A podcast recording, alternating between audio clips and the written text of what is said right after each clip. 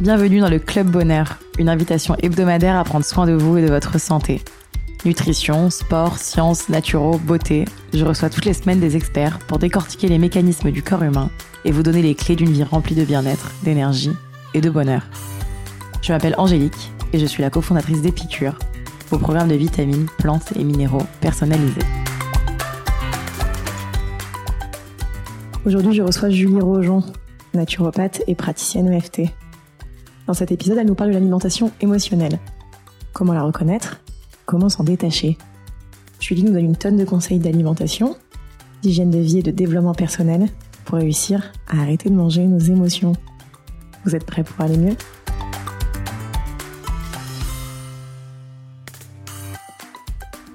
Salut Julie Salut Angélique Merci beaucoup d'être avec nous aujourd'hui.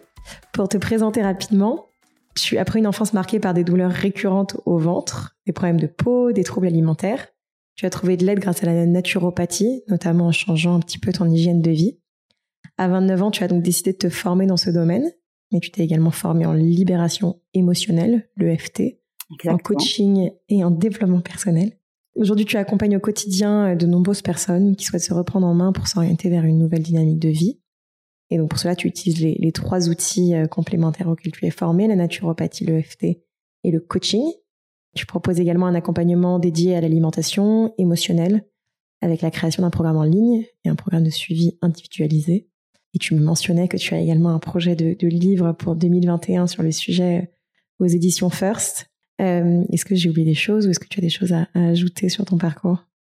Je pense que tu as tout dit. Euh, sur l'alimentation émotionnelle, peut-être j'ajouterais que c'est euh, mon parcours de vie. C'est pas forcément que la naturopathie qui m'a aidé euh, à m'en sortir, mais c'est 15 ans de ma vie. Génial. J'imagine avec beaucoup de, formations et de, de, techniques diverses. C'est vrai que si on est ensemble aujourd'hui, c'est donc pour parler de ce sujet, ton sujet prédilection, qui est, l'alimentation émotionnelle, qui, je pense, parle à beaucoup de gens. Est-ce que tu as une manière déjà de, décrire ce que c'est que l'alimentation émotionnelle? Oui, alors euh, l'alimentation émotionnelle pour moi c'est un peu, euh, si on, pouvait lui donner une image, ce serait le fait de manger ses émotions, même si euh, bien évidemment c'est qu'une métaphore et qu'une image. En fait, au lieu de vivre ses émotions, on va manger. On va manger parce qu'on n'a pas envie de les ressentir, parce qu'on préfère se couper de, ces ressentis.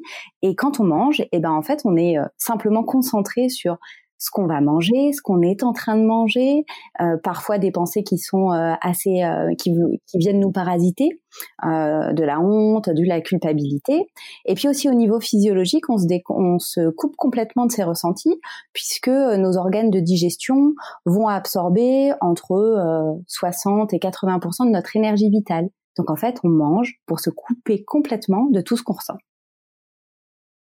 Ok. Et donc en général, J'imagine que c'est plutôt lié à des émotions négatives. C'est quand on est un peu triste, un peu déprimé, un peu stressé. Alors pas forcément. Euh, pas forcément, et c'est vrai que moi je suis pas une euh, grande fan de l'expression euh, émotion négative.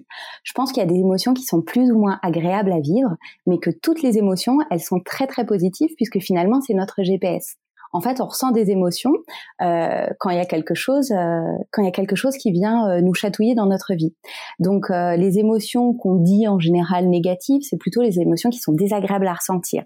Alors là, je te rejoins complètement. Il y a pas mal de personnes qui mangent parce qu'elles sont stressées, voire angoissées ou anxieuses. Il peut y avoir de l'ennui, de la tristesse, mais il y a aussi des personnes qui mangent parce qu'elles ne n'arrivent pas à accueillir le bonheur.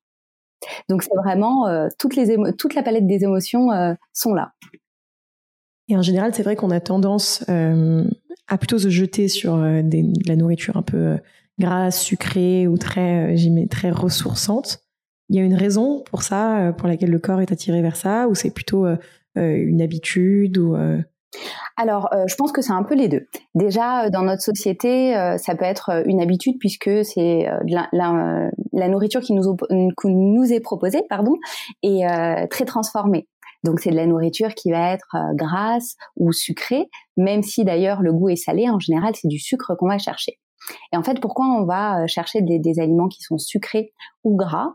Parce qu'en fait, ça nous provoque un shot, un shoot de dopamine au niveau du cerveau. Et c'est ça en fait qu'on va chercher. Ça nous procure du bien-être, on se sent apaisé et, euh, du coup ça nous permet de bah nous tout simplement de, nous calmer. Ok, c'est vrai que ça fonctionne plutôt bien et ça fait un peu oublier le, problème. Je pense qu'il y en a qui ont la nourriture, d'autres qui ont d'autres réflexes, j'imagine, qui va être peut-être la cigarette ou autre chose, mais c'est vrai que je pense que c'est un, moyen de se, couper et de, et de ressentir un peu un plaisir euh, instantané. Immédiat, exactement, et qui est bien, euh, qui est bien aussi toléré par la société. Là, tu parlais de, du coup de drogue, enfin ça peut être des, des cigarettes, de l'alcool, et c'est vrai que la nourriture est beaucoup plus euh, tolérée et acceptée par notre société, et c'est immédiat, on l'a partout. Et comment savoir si on a un mangeur émotionnel? Tu penses que tout le monde le, le, sait et que les personnes concernées sont au courant qu'effectivement il y a des moments où elles, elles se nourrissent quand elles n'ont pas faim, ou pas forcément? Alors, je pense qu'on l'est tous plus ou moins, et ça nous est tous arrivé au moins une fois d'aller vers la nourriture euh, pour nous réconforter. Je pense qu'on est euh, mangeur émotionnel quand euh, ça commence à nous poser un problème, quand on commence à être questionné et peut-être aliéné par la nourriture, et qu'on a une forme, une certaine forme de dépendance, notamment à certains aliments. Après, euh, les mangeurs émotionnels, il y a les mangeurs émotionnels euh, qui vont être euh, attirés par certains aliments et ça va se traduire par des grignotages intempestifs, par exemple. Et après, il y a des personnes qui ont des réels troubles du comportement alimentaire qui sont en général diagnostiqués par des équipes médicales telles que les psychiatres. Parce que du coup, l'alimentation émotionnelle peut aussi contenir, donc j'imagine, les troubles de comportement alimentaire, mais n'est pas que liées à la boulimie ou euh, on peut être euh, être mangeur émotionnel sans arriver au stade, j'imagine, de de, de, faire de l'hyperphagie boulimique, etc. Bien sûr, et il y a, y a, beaucoup de personnes qui font tout simplement ce qu'on appelle de, de l'hyperphagie, donc c'est le fait de, de manger en grande quantité jusqu'à se remplir, se, se remplir tellement qu'on se sent plein et qu'on peut plus avaler une seule miette. Et après, euh, voilà, ça peut être euh, manger euh, une tablette de, chocolat extrêmement rapidement et de façon répétitive. À partir du moment où ça nous gêne, parce qu'encore une fois, ça peut être tout à fait acceptable de manger une tablette de chocolat parce qu'on en a envie et parce qu'on en a besoin. Oui, je comprends. Est-ce que du coup, tu as des conseils? J'imagine, est-ce que c'est quelque chose qui se soigne, entre guillemets, même si c'est pas, pas une, maladie, mais un, certain trouble, en tout cas si ça nous pose problème et est-ce que tu as des conseils il y en a tellement. en fait, euh, l'alimentation émotionnelle, euh, elle a euh, beaucoup, beaucoup de, de raisons d'être. Conseil, ça pourrait être d'aller chercher à du coup plein de niveaux. Au niveau émotionnel, de d'aller consulter, d'aller se faire aider, parce qu'il y a plein de réponses qu'on peut trouver seul, mais il y a plein de choses aussi que on ne veut pas voir ou qu'on ne peut pas voir. Donc se faire accompagner pour vraiment aller voir, aller regarder dans ces angles morts. Et le deuxième conseil, ce serait de ne pas négliger le corps. Souvent, euh, du coup, alimentation émotionnelle, on se dit, voilà, euh, il faut être accompagné euh, par des équipes de psychologues, par exemple, et on oublie le corps. Or, je pense que l'alimentation émotionnelle, à la base, le, le, problème, donc le dérèglement, vient de nos émotions, ce qui peut engendrer aussi un dérèglement physiologique. Pense euh, notamment euh, aux intestins, euh, je pense à l'addiction à la dopamine, à la nourriture. Et à ce moment-là, il convient, à mon sens, de soutenir aussi le corps pour retrouver de l'énergie vitale. Oui, parce que souvent, ça arrive aussi dans des périodes de stress ou des périodes de, de grosse fatigue ou des périodes de, effectivement de perte un peu de vitalité qui, ça, j'imagine, peuvent être plutôt compensées par entre guillemets une meilleure alimentation, plus se reposer des règles d'hygiène de vie. Et en parallèle de ça, du coup, ce que tu conseilles, c'est aussi de euh, d'analyser un peu euh, les, les, causes et les déclencheurs, j'imagine. Oui. Tu as des conseils peut-être pour euh, pour analyser ces déclencheurs et, et si on n'a pas forcément les moyens de se faire aider ou si on veut commencer seul, comment est-ce qu'on peut on peut un peu identifier Alors il y, y a, plein de pistes. Déjà juste si on part de l'instant présent, quand on va manger, bien souvent en fait on est dans notre mécanisme et puis on, on a appelé à manger, on réfléchit pas, on agit extrêmement vite. Si à ce moment-là c'est possible, de prendre juste une seconde, de respirer et de se poser quel est mon réel besoin, de quoi j'ai vraiment besoin à ce moment-là? Est-ce que c'est de manger ou est-ce que c'est autre chose?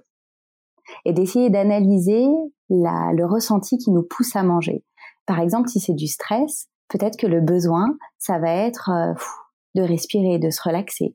Peut-être que le réel besoin, c'est dormir, c'est de se reposer. Et juste le fait d'identifier ça peut beaucoup nous aider. Après, euh, il y, a, plein de choses en fait dans l'alimentation émotionnelle. Il y a plein de fils qu'on peut tirer et qui sont vraiment différents pour chacun et chacune d'entre nous. Il y a la façon dont on a été éduqué, quelles étaient les habitudes alimentaires à la maison, la place de l'alimentation, ce qu'on a entendu quand on était enfant, euh, il y a aussi toutes les injonctions euh, de la société, euh, notamment sur le physique, sur l'apparence. On a aussi la comparaison. On est dans une société où il y a quand même il y a beaucoup de comparaisons. Et d'ailleurs, on le voit beaucoup avec les réseaux sociaux. Moi, je vois de plus en plus de personnes qui se comparent à la vie parfaite qui est exposée sur sur les réseaux. il y a aussi les abus, les abus corporels, les abus sexuels. Il y a beaucoup de personnes qui souffrent, euh, qui souffrent du trouble du de troubles, en tout cas avec l'alimentation, qui ont subi, euh, qui ont subi des abus sexuels. Voilà, il y a vraiment euh, plein de choses qui viennent, qui viennent se juxtaposer. Et puis après, il y a aussi les habitudes de vie, le contexte de vie dans lequel on est. Est-ce qu'il y a une surcharge mentale? Est-ce que votre travail vous convient? Est-ce que la personne avec qui vous partagez votre vie vous convient? Enfin voilà, c'est vraiment, en fait, l'alimentation émotionnelle, c'est l'arbre qui cache la forêt. Oui, donc euh, effectivement, euh, comme ce qu'on disait, c'est avancer, euh, faire un travail donc en, sur le plus long terme, j'imagine sur peut-être des causes de mal-être ou des causes de, de justement de, de, stress ou de ou de, de peur ou de d'ennui, etc. Et à côté de ça, quand on a envie de grignoter, j'imagine, ou de se jeter sur quelque chose, s'arrêter, se poser. J'avais lu un, un, livre de Deepak Chopra sur ce sujet-là qui disait notamment, euh, effectivement, dès qu'on avait faim, de se dire de quoi j'ai faim. Est-ce que mm. j'ai faim en fait d'affection? Est-ce que j'ai faim en fait effectivement euh, euh, de, de, sommeil? Est-ce que j'ai faim d'air, de respiration? Et, et, il disait aussi souvent peut-être juste buvez un grand verre d'eau, attendez cinq minutes, sortez, faites, faites, un, un, tour du pâté de maison et normalement ça devrait passer. Alors ça, c'est une super idée. Néanmoins, euh, pour toutes les personnes qui, qui souffrent de déséquilibre avec l'alimentation, oh, c'est pas toujours évident.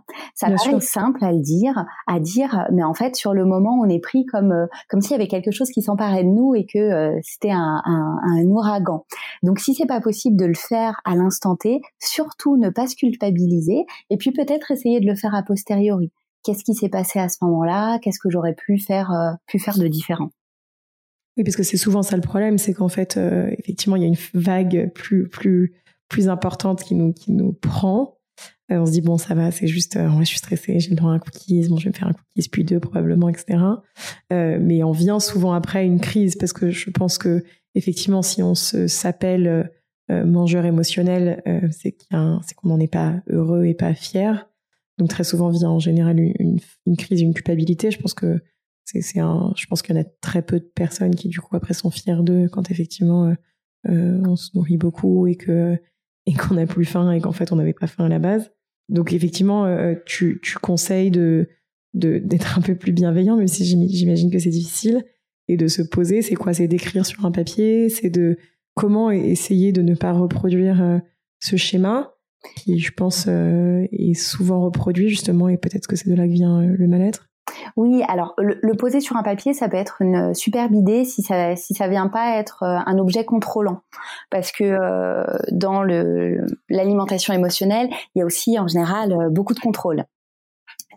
donc il faut pas que le le cahier devienne devienne un gendarme. Il y a plein de, de moyens qui permettent de se libérer et de mettre de la conscience sur ce qu'on fait. Ça peut être aussi, là je pense au cercle de parole par exemple qui sont de plus en plus populaires. Si on n'a pas forcément euh, euh, envie ou les moyens de se faire aider, euh, il y a trouver des cercles de parole autour de chez soi ou bien en parler à un ou une amie qui a une, une oreille bienveillante pour pouvoir émettre des hypothèses sur ce qui se passe et sur ce que je pourrais mettre en place dans ma vie. Et, et, après, je rebondis sur autre chose que, que tu as dit qui était très intéressant en parlant de culpabilité. Alors les troubles alimentaires, quels qu'ils soient, ils déclenchent énormément de culpabilité et de honte. La culpabilité, c'est euh, pourquoi est-ce que j'ai mangé ce cookie? J'aurais pas dû manger ce cookie. Pourquoi est-ce que j'en ai chez moi? C'est des pensées euh, vraiment euh, négatives sur ce qu'on vient de faire. Et puis après, il peut y avoir aussi la honte. Je suis nulle, j'y arriverai pas, je suis un bon ou une bonne à rien. Et là, on est sur du coup un jugement personnel. Et la honte et la culpabilité sont euh, vraiment des sentiments difficiles à, garder et sont extrêmement présents euh, vis-à-vis de l'alimentation. Et ils arrivent quand euh, on franchit une, règle qu'on s'était posé. Par exemple, je mangerai qu'un demi cookie. Bah voilà, si on mange du coup un cookie entier, eh bien en fait on va se blâmer, se blâmer puisque on a, on s'en est pas tenu à la règle qu'on s'était fixée. Et, euh, et, après, pour se racheter, puisque la culpabilité et la honte ne sont pas agréables à, à, à ressentir, on va vouloir se racheter et on va mettre plein de choses euh, en place pour euh, euh, bah pour rentrer dans le droit chemin. Alors, euh, ça pourrait être à partir de demain, je vais manger que des brocolis. Tu vois, par, exemple, je, je, je schématise un petit peu. Bien sûr. Oui, donc ça, j'imagine que c'est pas non plus euh, positif après de se, mettre d'autres règles. Et d'ailleurs, j'imagine que tu dois pas forcément conseiller les régimes, euh, les détox, les cures euh, aux personnes qui déjà ont un, souci avec l'alimentation émotionnelle? Pas du tout, effectivement. En fait, on parle très peu alimentation. Euh, les seuls moments où on parle alimentation, c'est plutôt des conseils pour jouer sur le système euh, dopaminergique, donc euh, la production de dopamine le matin et la production de sérotonine en fin de journée, qui aide beaucoup à, à nous réguler au niveau émotionnel toute la journée. Mais effectivement, en fait, tout tous les régimes, quels qu'ils soient, même des, des régimes pas forcément amaigrissants, on va dire plutôt des régimes santé, on les bannit complètement parce que ce sont de, nouvelles règles et qui dit règle dit euh, transgression. Et euh, là, on, avec l'alimentation émotionnelle, on est plutôt sur euh, justement, on, abat complètement toutes les règles pour pouvoir se reconnecter à son intuition et à ses besoins profonds.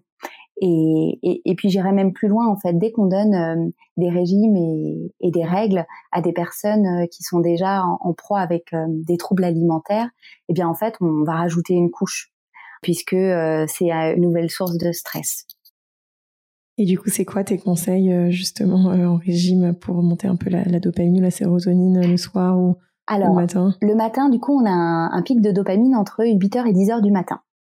Et pour que notre organisme puisse euh, générer de la dopamine, le matin, on va privilégier des protéines.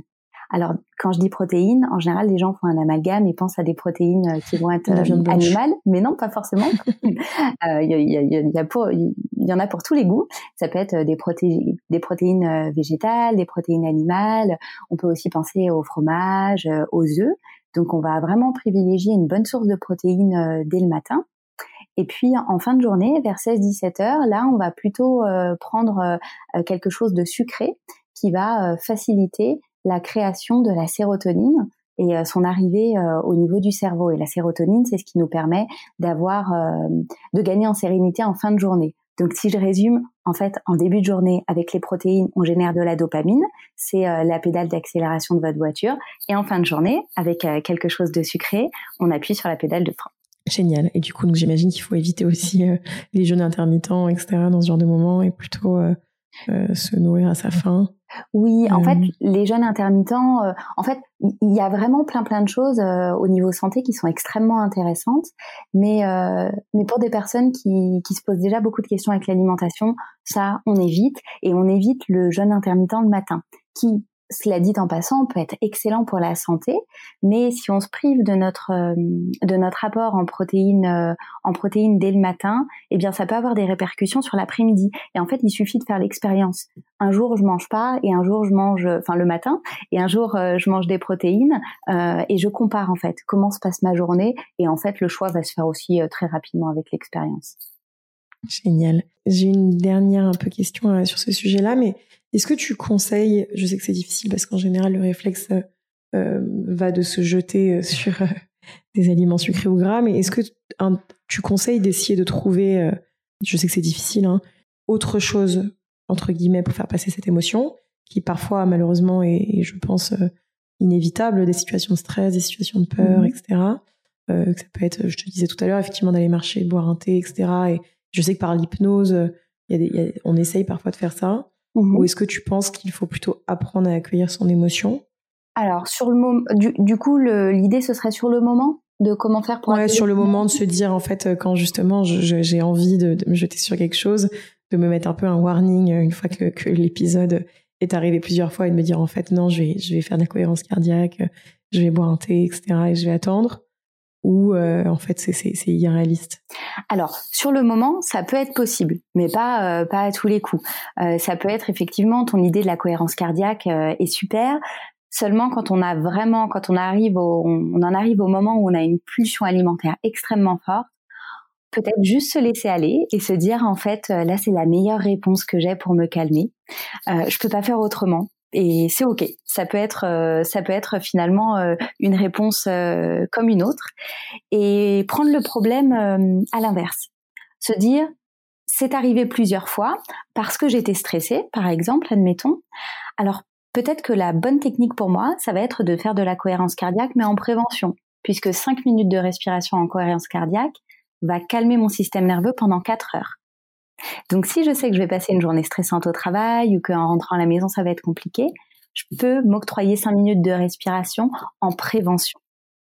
Peut-être plus dans ce sens-là parce que après effectivement il y a plein de conseils de bon sens hein. aller se faire un thé faire un massage aller marcher aller parler à quelqu'un. Mais on sait bien que sur le moment c'est pas toujours euh, possible. Donc plutôt agir euh, en prévention plutôt que euh, sur le moment ok tu fais aussi de la libération émotionnelle ou de l'EFT oui, qui est un outil magique. Est-ce que tu peux nous expliquer ce que c'est? Oui, alors moi je trouve que c'est un outil absolument magique. C'est une technique psycho-énergétique. Donc en fait, on allie la parole et, euh, et en même temps, on va stimuler des points euh, d'acupuncture de notre corps pour faire stimuler, pour euh, faire circuler euh, l'électricité, puisque nous sommes nous sommes parcourus d'électricité en, temps réel. Et en fait, on va libérer par cette technique des émotions tous les événements que nous vivons sont empreints d'une émotion. C'est d'ailleurs comme ça qu'on s'en souvient. Chaque empreinte émotionnelle est stockée dans notre cerveau limbique. Et il faut imaginer qu'on a euh, comme une grande bibliothèque dans laquelle est rangé euh, tout plein de dossiers avec ces empreintes émotionnelles. Et quand on va vivre un événement, eh ben en fait on va pas forcément vivre juste l'émotion de l'instant T. On va aussi vivre toutes les émotions similaires qui sont restés gravés dans notre cerveau limbique. Tu me suis? Très bien. Du coup, euh, l'EFT va nous servir à euh, vider, euh, vider tous ces dossiers et à vider nos poubelles émotionnelles.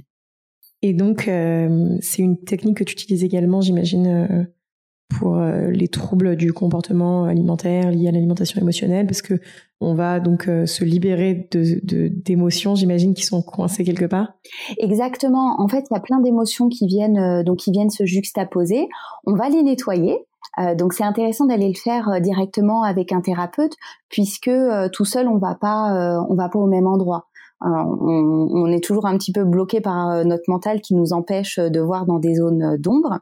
Et on peut aussi s'en servir seul. Là, tout à l'heure, euh, on parlait de qu'est-ce qu'on peut faire euh, quand on ressent une envie de manger très importante. On peut se tapoter. Il y a plein de vidéos qui existent sur Internet qui montrent en fait les points qu'on peut stimuler et puis les phrases qu'on peut prononcer. Et on peut tout à fait aussi euh, prendre un rendez-vous avec un thérapeute, faire de l'EFT euh, en séance, et puis comprendre la façon dont ça fonctionne et pouvoir le, répliquer chez nous. Ça, ça aura pas le, même effet, mais néanmoins, si on se tapote seul, on peut agir sur nos ressentis à l'instant T et peut-être faire passer euh, une pulsion qui est très forte ou une émotion qui nous quitte pas depuis quelques heures. Génial. Je pense que c'est assez clair. Je sais pas si tu as d'autres choses à conseiller euh, à nos auditeurs à ce sujet euh, de, l'alimentation émotionnelle ou peut-être que tu as des, as des mots d'encouragement, euh, j'imagine que on peut s'en sortir entre guillemets. Oui, j'allais dire exact. tu tu tu m'ôtes les mots de la bouche. de pas perdre de pas perdre la foi, le courage et tout est possible en fait. Et de ne surtout pas remettre le pouvoir dans les mains de des autres. En fait, ce qu'on a souvent l'habitude de faire, c'est euh, de chercher la baguette magique. On va chercher un thérapeute qui va euh, par euh, une belle opération nous sortir de, de l'alimentation émotionnelle. je crois que c'est important de garder le pouvoir et de garder son libre arbitre. La solution, elle, est en vous. Et en fait, il suffit, il suffit de décider qu'on va y arriver et d'y accéder et de s'entourer de personnes qui sont qualifiées et formées au sujet de l'alimentation émotionnelle. Génial. Et puis je pense aussi que c'est euh, un travail euh, qui prend un peu de temps. Je pense qu'il faut être patient. Euh, J'imagine qu'effectivement, si on essaie de se dire qu'il faut aussi être un peu moins stressé, il y a beaucoup de choses à faire dans le quotidien. Je pense que c'est un, un, important travail, j'imagine. Oui, et de vraiment pas hésiter aussi à, à, se faire aider par plein de personnes différentes. On essaye cette technique, ça nous apporte une brique euh, de, de compréhension, et peut-être après on va en essayer une autre, etc. Et euh, on fait euh, on fait son chemin. Ça prend le temps que ça prend, et peut-être qu'on peut même voir l'alimentation émotionnelle comme une chance. Euh, c'est peut-être difficile à entendre pour certaines personnes, mais comme je le disais tout à l'heure, c'est un peu l'arbre qui cache la forêt. Euh, du coup, ça nous permet aussi de mettre le doigt sur plein de petites choses euh, qui vont pas dans notre vie ou euh, voilà euh, qu'on qu'on souhaiterait améliorer. Et à ce moment-là ben on va les visiter et, et c'est presque une, une porte d'entrée au développement et à la connaissance de soi. Donc ça peut être perçu aussi comme une chance. C'est pas mal. Je pense qu'on va essayer de effectivement de garder ça comme une chance et de se dire que que si ça peut nous apprendre des choses sur nous-mêmes c'est pas mal Merci beaucoup. On va passer à notre petit euh, format de questions-réponses rapides. Est-ce que tu es prête? Je suis prête. Génial. Si tu avais un livre à nous recommander. Hum, alors, comme on parlait de honte et de culpabilité, je parle souvent des ouvrages de Brené Brown. Euh, le pouvoir de la vulnérabilité et dépasser la honte, c'est des ouvrages que j'aime beaucoup. Et tu m'as demandé un livre, mais en fait, je vais en citer trois. Euh, j'ai aussi euh, lu un roman il n'y a pas longtemps qui m'a beaucoup plu, qui s'appelle Tout le bleu du ciel. Euh, je me souviens plus de l'auteur, c'est une femme. Je vous laisserai chercher. Et euh, d'où l'importance de lire aussi des romans et pas que des choses euh, qui nous font réfléchir euh, sur nous. Oui, parfois décrocher aussi un peu. Ouais, ça fait du bien. si tu avais un aliment particulièrement émotionnel, du chocolat. à, avoir toujours dans ses placards, si on aime ça. Génial. Euh, j'allais juste te demander euh, l'aliment à avoir dans son placard, mais du coup, j'imagine que c'est le chocolat. Une pierre de coups. Euh, un endroit où se relaxer. les pieds sur la terre. De préférence pieds nus. Et une activité pour vivre pleinement ses émotions. Euh, une activité créative euh, qui qui nous plaît. Et la création, c'est pas forcément euh, la musique et la peinture. Ça peut être organiser quelque chose, être dans une activité où on est acteur et on n'est pas dans une position passive. Génial. Un conseil de naturopathie à garder toujours avec soi? Mâcher. Mâcher, mastiquer au moins 30 fois chaque aliment. Qu'est-ce que c'est long. Ouais, euh... de la santé. Génial. Euh, la prochaine personne que je devrais interviewer? Il y en a tellement. Euh, je te soufflerai le nom de Anne-Claire Méret qui est en train d'ouvrir une plateforme de développement personnel qui s'appelle Pawa. Génial. Euh, un dernier conseil à donner à nos auditeurs en plus de celui de tout à l'heure Ayez confiance en vous et, euh, et vivez. Euh, vous posez pas trop de questions euh, euh sur votre vie, juste profitez. Génial. Si on veut te retrouver, donc tu as un site internet Julie Rojon R O G E O N naturopathe.com. Tu es très active aussi sur Instagram Julie du Rojon.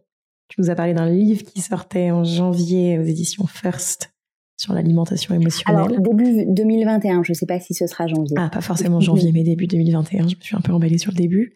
Euh, est-ce que tu as, est-ce qu'il y a d'autres endroits? Donc, j'imagine que tu fais des consultations en ligne euh, via ton site. Oui, alors je fais beaucoup de, de visio, euh, de visio, donc c'est tout à fait euh, possible. Et après, j'ai un cabinet en Isère. Eh ben, génial, l'occasion d'aller voir l'Isère. Exactement. Euh, merci beaucoup Julie pour ton temps. Avec grand plaisir. Merci pour euh, ton accueil et merci à tout le monde pour votre écoute. à très vite. À très vite. Si vous sortez reboosté, remotivé, réénergisé par cette conversation, n'oubliez pas de partager l'épisode, mais surtout nous laisser 5 étoiles et un commentaire sur l'application Apple Podcast. Pour plus de contenu sur le bien-être et un récap de l'épisode, rendez-vous sur epicure.com. Et si vous avez des questions à poser à nos invités, on se retrouve sur notre compte Instagram, épicure. À la semaine prochaine!